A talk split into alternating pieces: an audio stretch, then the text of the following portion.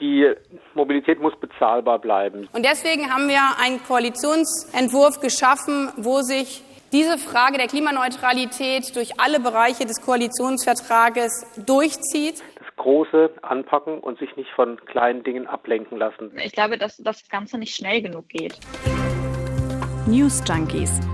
Was du heute wissen musst. Ein Info-Radio-Podcast. 198 Mal Klima. 198 Mal steht das Wort Klima im druckfrischen Koalitionsvertrag von SPD, Grünen und FDP. Okay. Und Wirtschaft, das Wort? Bisschen weniger, 173 Mal. Ist ja geil. Ich habe mir nochmal den Koalitionsvertrag der letzten Bundesregierung angeguckt, nach der Wahl 2017. Wie ist da das Verhältnis? Rate mal, die Begriffe? Naja, an deiner Frage lese ich schon ab, wahrscheinlich andersrum. Also Wirtschaft auf jeden Fall häufiger als Klima. Wirtschaft 257 Mal. Boah. Klima 73 Mal. Okay, da hat sich einiges verändert. Also auf dem Papier zumindest ist das eine Trendwende in der Bundespolitik, kann man sagen. Neue Prioritäten. Aber wie viel Klima steckt wirklich drin im neuen Koalitionsvertrag? Kriegen wir eine echte Klimaregierung, die dafür sorgt, dass Deutschland die eigenen selbstgesteckten Klimaziele wirklich einhält? Ja, ob das nur viele Wörter sind oder ob da auch viel drinsteckt, werden wir so richtig natürlich erst die nächsten Jahre merken. Aber gestern kam schon mal die Absichtserklärung der Ampel, ne? also dieser Koalitionsvertrag. Und den haben wir zwei heute mal ganz in Ruhe durchgearbeitet. Und zwar mit Fokus auf so das große Thema, das bestimmen wird, wie unsere Welt und unser Alltag in 10 und in 50 Jahren aussehen werden. Natürlich geht es im Koalitionsvertrag noch um ganz, ganz, ganz viele andere Sachen. Aber wir nehmen uns eben heute vor, die Klimapolitik. Wir, das sind die News Junkies am 25. November 2021 und wir heißen Leonie Schwarzer und Konrad Spremberg. Tag. Hi. Deutschland klimaneutral bis spätestens 2045. Das ist schon mal keine eigene Idee der Ampel. Das hm. hat die letzte Bundesregierung längst äh, ins Klimaschutzgesetz geschrieben. Aber ich finde trotzdem, man merkt diesem neuen Vertrag schon an, dass da ein anderer Wind weht, oder? Ja, also wenn du Grünchef Robert Habeck zuhörst, dann selbstverständlich. Wie ein roter Faden zieht sich der Gedanke durch, dass Gegensätze durch eine neue Politik sich ergänzen können, überwunden werden können. Am massivsten wahrscheinlich zu beobachten bei dem Verhältnis zwischen Wohlstand und Wachstum und dem Schutz des Klimas und den natürlichen Ressourcen. Aber hören wir nicht nur dem zu, der den Vertrag mitgeschrieben hat, gucken wir lieber selber rein. Und ich finde, du hast recht. Also allein die Prioritätensetzung und so die Paradigmen, also die Grundannahmen von diesem Vertrag sind andere als bisher. Also es gibt ein Kapitel, das heißt Wirtschaft, aber das ist ein Unterkapitel von Kapitel 3, dem Klimakapitel im mhm. Koalitionsvertrag. Der Kampf gegen die Klimakrise ist, was ich den Parteien jetzt schon mal zugute halten würde, kein nice to have, kein Beiwerk, sondern das ist schon so eine Art Ausgangspunkt, auch für deutsche Wirtschaftspolitik zum Beispiel in diesem Vertrag. Da steht auf Seite 5, die soziale Marktwirtschaft soll als eine sozial-ökologische Marktwirtschaft neu begründet werden. Konrad Spremberg, wir kennen dich jetzt alle schon ein bisschen. Du, du pöbelst uns eigentlich ganz gerne rum und jetzt solche Töne, du lobst gerade unsere künftige Bundesregierung ja in den höchsten Tönen. Ist ist alles okay bei dir? Ich lobe ein paar Sachen, die in dem Vertrag drin stehen. Und in vier Jahren bin ich wahrscheinlich sowieso enttäuscht, wenn davon nur die Hälfte geklappt hat. Und ich finde aber auch, du hast ja recht, also diesen Paradigmenwechsel, den merkt man auch gut an einem anderen Punkt, wie ich finde, nämlich dem neuen Klimacheck. Und zwar muss in Zukunft jedes Ministerium, also ganz egal ob Verkehr oder Gesundheit, seine Gesetzesentwürfe prüfen. Und zwar soll gecheckt werden, ist dieses Gesetz vereinbar mit den nationalen Klimaschutzzielen. Das heißt, immer wenn jetzt ein Gesetz beschlossen wird, dann muss darunter eine Begründung stehen, warum das Gesetz sozusagen nicht klimaschädlich ist. Okay, kann man sagen, ist neu und cool. Ich finde ehrlich gesagt, es ist ein bisschen selbstverständlich, dass irgendwie Klimaschutz durch alle Ministerien durchgehen muss. Nicht. Und um ehrlich zu sein, also was die Grünen sich dafür mal überlegt hatten für diesen Mechanismus ursprünglich, die wollten doch ein richtiges Vetorecht. Die wollten, dass Gesetze blockiert werden, die nicht gut fürs Klima sind. Ja, ursprünglich wollten die Grünen ein Klimaschutzministerium, das jedes Gesetz tatsächlich verhindern kann, also das Vetorecht, von dem mhm. du gerade gesprochen hast, wenn eben ein Gesetz nicht mit den Zielen des Pariser Klimaabkommens kompatibel ist. Es gibt zwar jetzt ein neu geschaffenes Wirtschafts- und Klimaministerium, haben wir gestern erfahren, aber ein Vetorecht hat es nicht. Wenn wir über Klimaschutz in Deutschland in den nächsten vier Jahren dieser neuen Legislaturperiode nachdenken, finden wir eigentlich zwei Bereiche besonders wichtig. Du, Leonie, hast dich ins Thema Mobilität eingearbeitet. So ist es. Und du hast das Thema Energie ausführlich mhm. gecheckt. Und wir fangen jetzt einfach mal mit dem Thema an. Also, was schon mal klar ist, Deutschland muss klimaneutral werden und Deutschland will seinen Teil beitragen, die Erderwärmung auf 1,5 Grad zu begrenzen. Das ist beides klar, Konsens. Und dafür muss Deutschland komplett auf erneuerbare Energien umstellen. Auch das ist ein No-Brainer. Und das heißt Ausstieg aus der Kohle, sehr viel mehr Windräder, so mhm. Solaranlagen und so weiter.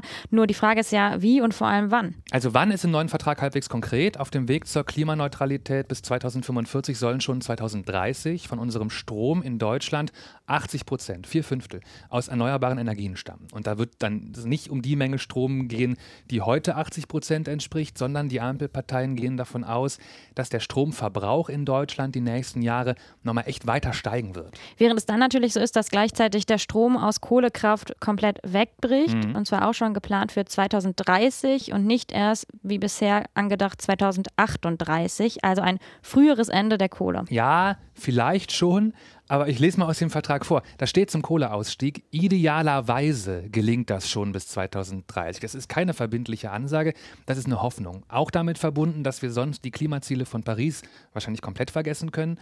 Und ob das aber klappt, das wird wirklich maßgeblich von dieser neuen Bundesregierung jetzt abhängen, die ja planmäßig bis 2025 im Amt ist. Danach bleiben nur noch fünf Jahre bis 2030. Ja, was muss also passieren, damit schon 2030 die letzten Kohlekraftwerke vom Netz gehen können? Also im Koalitionsvertrag stehen vor allem zwei Punkte drin. Äh, viel mehr erneuerbare Energien ist klar. Aber weil das noch nicht reicht, auch Gaskraftwerke und zwar sogar neue Gaskraftwerke. Okay, Gaskraftwerke, darüber müssen wir definitiv reden, aber lass uns mit den Erneuerbaren anfangen. Also mhm. zuerst Windenergie. Also Deutschland soll auf 2% der Landesfläche Windkraftanlagen bauen. Das ist ein bisschen mehr als doppelt so viel, wie heute schon bebaut ist. Und ganz interessant finde ich, nicht nur an den Küsten im Norden, wo viel Wind ist, sollen viele neue Räder hin. Auch da, wo es nicht so stark windet. Nämlich mit dem Argument, du brauchst Kraftwerke überall in Deutschland verteilt, nah an den Wohnorten der Leute, damit der Strom halt keine weiten Wege hat und Netzengpässe möglichst vermieden werden. Auch wenn dann halt, ja, manche Windräder weniger Strom liefern werden als andere. Aber zu nah an den Wohnorten der Leute. Das will ja auch wieder keiner. Ja. Was ist denn mit Protesten gegen Windräder um die Ecke oder ja. wegen Tieren oder so? Die Tierschutzanforderungen, die sollen in ein Gesetz reingeschrieben werden. Es soll auch verrückte neue technische Anlagen geben, die zum Beispiel Vögel von Windrädern fernhalten sollen. Wie genau? Mal gucken. Das andere, was die Abstände zu Wohnsiedlungen betrifft, das steht nicht konkret im Vertrag, nur dieses feste Ziel halt, also 2% der Landfläche sollen es halt werden. Aber, das ist mir erst beim zweiten Mal lesen aufgefallen, es gibt da dieses Wort Schutzgüterabwägung. Dahinter steckt eigentlich genau deine Frage, also Artenschutz, aber auch zum Beispiel Emissionsschutz, also Schallschutz für Wohnhäuser zum Beispiel. Das sind genau diese Schutzgüter. Und die künftige Koalition schreibt klipp und klar in den Vertrag rein, Sie will sich dafür einsetzen, dass erneuerbare Energien möglichst einen Vorrang vor diesen Schutzgütern kriegen. Und zwar befristet, bis wir irgendwann Klimaneutralität haben. Das heißt also im Klartext, wer gegen ein Windrad in der Nachbarschaft zum Beispiel von einem Dorf klagen möchte, der hat es in Zukunft schwerer? Hm, die Ampel will das so. Und zwar mit dem Argument, die erneuerbaren Energien liegen im öffentlichen Interesse und sind so wichtig für unsere Energie, für Versorgungssicherheit, da müssten andere Dinge halt zurückstecken. Okay, das zum Thema Windkraft, aber es gibt ja noch andere erneuerbare Energien. Was ist mit denen? Die nehmen im Vertrag weniger Platz ein, aber eine konkrete Sache noch. Auf möglichst alle Dächer sollen Solaranlagen kommen, steht drin. Auf gewerbliche Neubauten auch verpflichtend und das soll sich dann ja möglichst auch finanziell lohnen. Okay, und dann hast du ja eben noch äh, von den Gaskraftwerken gesprochen. Ja. Also du hast gesagt, die künftige Bundesregierung möchte neue Kraftwerke für fossile Brennstoffe bauen. Ja, die argumentieren, Erdgas ist nicht so schlimm wie Kohle, das stimmt auch. Und ohne Erdgas würde es kurzfristig nicht gehen, wenn Strom bezahlbar bleiben soll. Also wir hätten einfach nicht schnell genug genügend erneuerbare Energien. Damit diese neuen Kraftwerke möglichst wenig Schaden anrichten, gibt es ein paar Regeln. Neue Gaskraftwerke sollen dahin gebaut werden, wo heute schon irgendwelche Kraftwerke stehen, weil dann musst du nicht die ganze Infrastruktur und Netzanbindung und so komplett neu machen. Und diese Kraftwerke sollen so gebaut werden, dass später mal auch klimaneutrale Gase in den gleichen Dingern verbrannt werden können. Also zum Beispiel Wasserstoff, sodass die Kraftwerke auch dann noch was bringen werden, wenn wir bald doch komplett aus der fossilen Energiegewinnung raus sind. Okay, das ist interessant. Und Stichwort Wasserstoff, Das benutzen ja Parteien gerne, wenn sie vor allem innovativ klingen wollen. Was heißt das denn wirklich, wenn FDP, Grüne und SPD in ihrem Koalitionsvertrag schreiben, wir wollen Leitmarkt für Wasserstofftechnologien werden. Also Deutschland soll nach dem Willen der Ampel jetzt ganz schnell ganz viel Forschung und Entwicklung zum Thema Wasserstoff machen, auch wenn sich das erstmal noch gar nicht lohnt. Ne? Wenn man ehrlich ist, heute gibt es noch kaum Anwendungen, wo Wasserstoff effizient ist und sich in der Praxis ansatzweise lohnt. Aber die drei Parteien halten das halt für eine sehr wichtige Zukunftstechnologie und wollen, dass Deutschland ready ist, wenn es irgendwann viel wirklich klimaneutralen Wasserstoff gibt.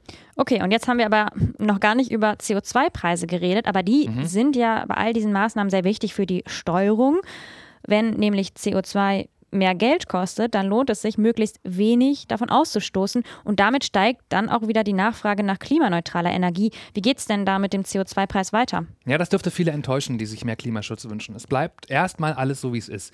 Weiter gilt der Plan, die Tonne CO2 kostet heute 25 Euro und wird schrittweise teurer bis 55 Euro in vier Jahren. Wenn man damit vergleicht, was eine Tonne CO2 in Wahrheit an Kosten für die Gesellschaft verursacht, also ja an Schäden, dann sind das ungefähr 180 Euro, schätzen Wissenschaftlerinnen. Im Koalitionsvertrag steht, und das dürfte vor allem die SPD da reingebracht haben, wegen der sowieso schon hohen Energiepreise gerade, wäre es unsozial, auch noch den CO2-Preis höher zu machen, weil damit würden die Energiepreise noch weiter steigen Wobei man sagen muss, natürlich könnte man das kompensieren. Es gäbe da Ideen zu Rückzahlungsmechanismen zum Beispiel. Und tatsächlich kommt dieses Wort Klimageld für solche Rückzahlungen auch im Vertrag vor. Das bleibt aber völlig unkonkret. Also wann, wie, keine Ahnung. Der CO2-Preis bleibt jetzt vorerst so niedrig wie von der letzten Regierung festgelegt. Ein anderes wichtiges Thema, wenn es um Klimaschutz geht, ist natürlich auch der Verkehr oder Mobilität. Und das Umweltbundesamt, das ist eine große Behörde in Deutschland, die Politik und aber auch Unternehmen zu Umweltfragen berät, die hat noch Anfang November gesagt, der Verkehrssektor, der ist der einzige Bereich, bei dem seit ungefähr 30 Jahren die Treibhausgasemissionen nicht zurückgehen. Und Gleichzeitig ist dieser Bereich aber nach wie vor einer der größten Verursacher. Ja, immer mehr Autos, immer mehr Güterverkehr und was ja zumindest eine sehr einfache Maßnahme wäre, um ein bisschen CO2 anzusparen, wenigstens ein generelles Tempolimit, auch auf Autobahnen. Das würde nachweislich Klimagase sparen, wird es aber, wie zu erwarten war, mit der FDP nicht geben. Das stimmt, das hatten die Grünen vorher gefordert. Und auch ein Verbot der sogenannten Verbrenner, also Benzin- oder Dieselautos, wie wir sie kennen, ab 2030 wollten die Grünen. Das hat auch nicht geklappt. Stattdessen gibt es das Verbot ab 2035. Das ist nicht besonders neu. Das entspricht einfach dem, was auf EU-Ebene eh geplant ist. Aber was neu ist und im neuen Koalitionsvertrag steht, es wird deutlich mehr Elektroautos geben. Mindestens 15 Millionen sollen 2030 in Deutschland unterwegs sein. Okay, ich habe gar keine Ahnung, wie viele heute rumfahren schon. Ist 15 Millionen Elektroautos viel? Naja, es ist auf jeden Fall deutlich mehr, als vorher geplant war. Also die Große Koalition hatte sich auf 10 Millionen festgelegt, 5 Millionen weniger und da auch noch Hybridautos mit einberechnet. Das macht die neue Regierung jetzt nicht mehr. Wie es aber konkret passieren soll, also dass 2030 dann so viele E-Autos am Start sind, dazu habe ich nicht viel gefunden. Zumindest sollen da staatliche äh, Fördermittel helfen. Und was aber bei E-Autos natürlich ganz wichtig ist, die Frage, ja, wo kann ich mein Auto denn aufladen? Und da will die neue Regierung jetzt schneller sein als bisher, also mehr und vor allem mit schnellerem Tempo Ladesäulen aufbauen. Also ab in 14 Jahren ausschließlich neue E-Autos auf den Straßen, die dann zugelassen werden, aber im besten Fall doch auch weniger Autos insgesamt. Also ne, vor allem in den Städten, wo es andere Wege gibt, wo aber die Zahl der Autos immer noch wächst heute. Mhm. Wie soll das klappen, dass sich bald zum Beispiel weniger Menschen alleine in eine dicke Karre setzen, um von Hamburg nach München zu kommen? Also erstmal sagt die Regierung, wir wollen deutlich mehr in die Schiene als in die Straße investieren, also mehr Geld. Und auch generell ist das Ziel, mehr Menschen in die Bahn. Also bis 2030 soll die Verkehrsleistung im Personenverkehr verdoppelt werden. Verkehrsleistung. Ja, die musste ich tatsächlich nachschlagen, wie auch manche andere Begriffe aus dem äh, Vertrag.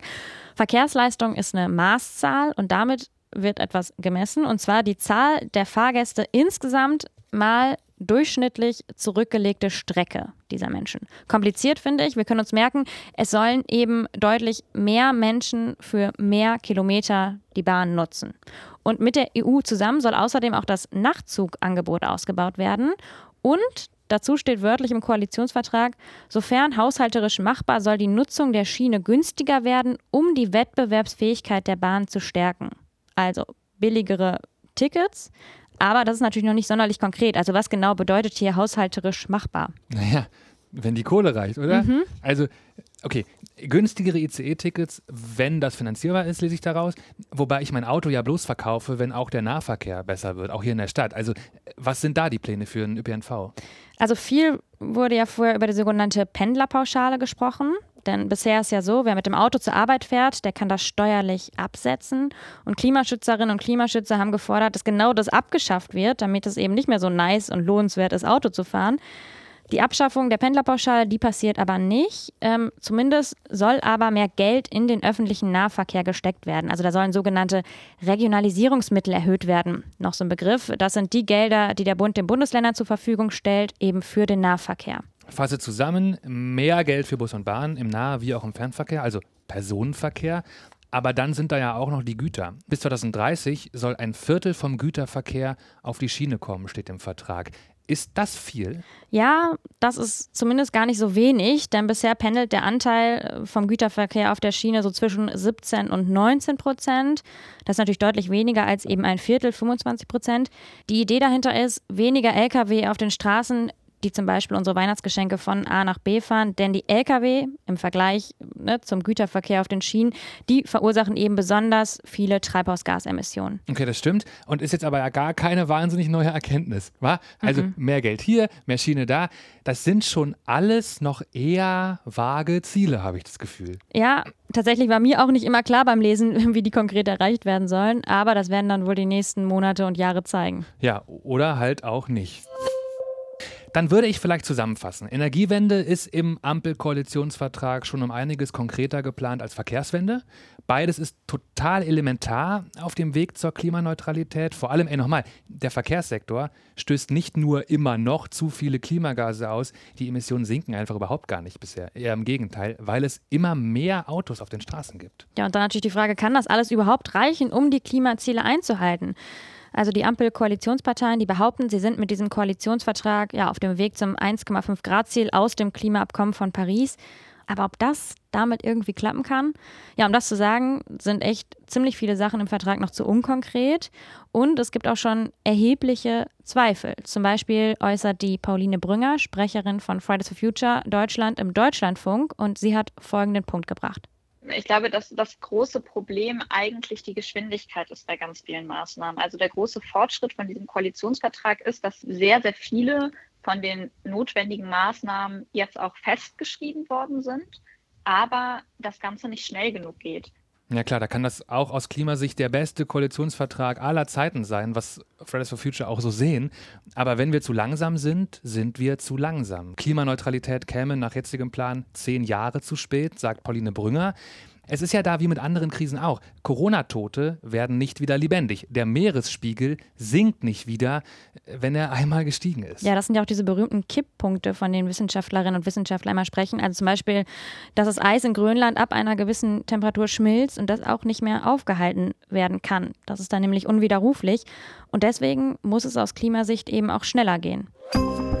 So, damit haben wir jetzt naja, gerade mal ein paar Seiten aus diesem Koalitionsvertrag besprochen, nämlich den Teil, wo es ums Klima geht, ganz grob. Insgesamt sind es 177 Seiten Koalitionsvertrag. Ich weiß nicht, wie es bei dir war, aber mir sind schon so ein, so ein paar Sachen besonders aufgefallen oder in Erinnerung geblieben, als ich diesen Vertrag gelesen habe. Zum Beispiel, und da habe ich mich darüber gefreut, und jetzt kommen ein paar ganz persönliche Konrad-Meinungen, dass das Wahlalter gesenkt werden soll. Auf 16 Jahre. Also Leute sollen wählen gehen können, wenn sie 16 sind. Auf jeden Fall für die Europawahl. Eigentlich wünschen sich die Ampelparteien das auch für die Bundestagswahl. Das wird halt ein bisschen schwierig, weil dazu brauchen sie ähm, eine größere Mehrheit im Bundestag, als sie haben, müssten noch mit anderen Parteien zusammenarbeiten. Vielleicht klappt das nicht. Aber wahrscheinlich dürfen bald junge Menschen das Europaparlament mitwählen. Und ich finde überfällig, dass junge Menschen da an der Demokratie teilnehmen dürfen mit 16 Jahren. Ich finde das cool. Und es gibt eine Neuerung, die tatsächlich in meiner Instagram-Bubble sehr, sehr viel jetzt in den Stories geteilt wurde. Und zwar laut dem neuen Koalitionsvertrag soll Paragraph 219a gestrichen werden. Also das Werbeverbot für Schwangerschaftsabbrüche. Das Werbeverbot, ja, stimmt, so heißt das. Ne? Ja, so heißt tatsächlich, das soll abgeschafft werden. Bis jetzt dürfen Ärzte und Ärzte nämlich nicht zum Beispiel auf ihrer Website schreiben, dass sie Abtreibung durchführen. Das ist tatsächlich bislang strafbar und das soll sich aber jetzt in Zukunft ändern. Einen anderen Punkt fand ich beim Lesen sehr enttäuschend. Ähm, das, was da als Bürgergeld genannt wird, das mhm. ist so die geplante Nachfolgerin von Hartz IV, wo keine großartige Erhöhung, also nein, gar keine Erhöhung über das bisherige Maß hinaus äh, drinsteckt. Zum nächsten Jahr gibt es drei ganze Euros mehr pro Monat. Das sind 449 Euro Grundsicherung. Und damit leben die ärmsten Menschen in Deutschland halt weiterhin am absoluten Existenzminimum. Auch Sanktionen wird es weitergeben, nicht mehr ganz so viele wie bei Hartz IV. Es bleibt aber ein Konzept. Das ist eine Frage der politischen Überzeugung natürlich. Wenn du mich fragst, ich finde das wenig modern, ich finde das wenig sozial. Was denkt ihr da draußen über den neuen Koalitionsvertrag? Sind da Dinge drin, die ihr so erwartet hättet, die ihr gut findet oder kritisiert ihr auch bestimmte Dinge? Hättet ihr euch mehr erwartet? Schreibt es uns an newsjunkies.inforadio.de. Wir freuen uns über eure Ideen, über euer Feedback und auch, wenn ihr Lust habt, Leuten von unserem Podcast zu erzählen oder uns einen Kommentar dazu lassen, weil auch dann finden uns Leute viel besser. Das ist total cool. Wir sind Konrad Spremberg und Leonie Schwarzer. Und wir sagen bis morgen. Ciao. Tschüss. News Junkies. Was du heute wissen musst. Ein Podcast von Inforadio. Wir lieben das Warum.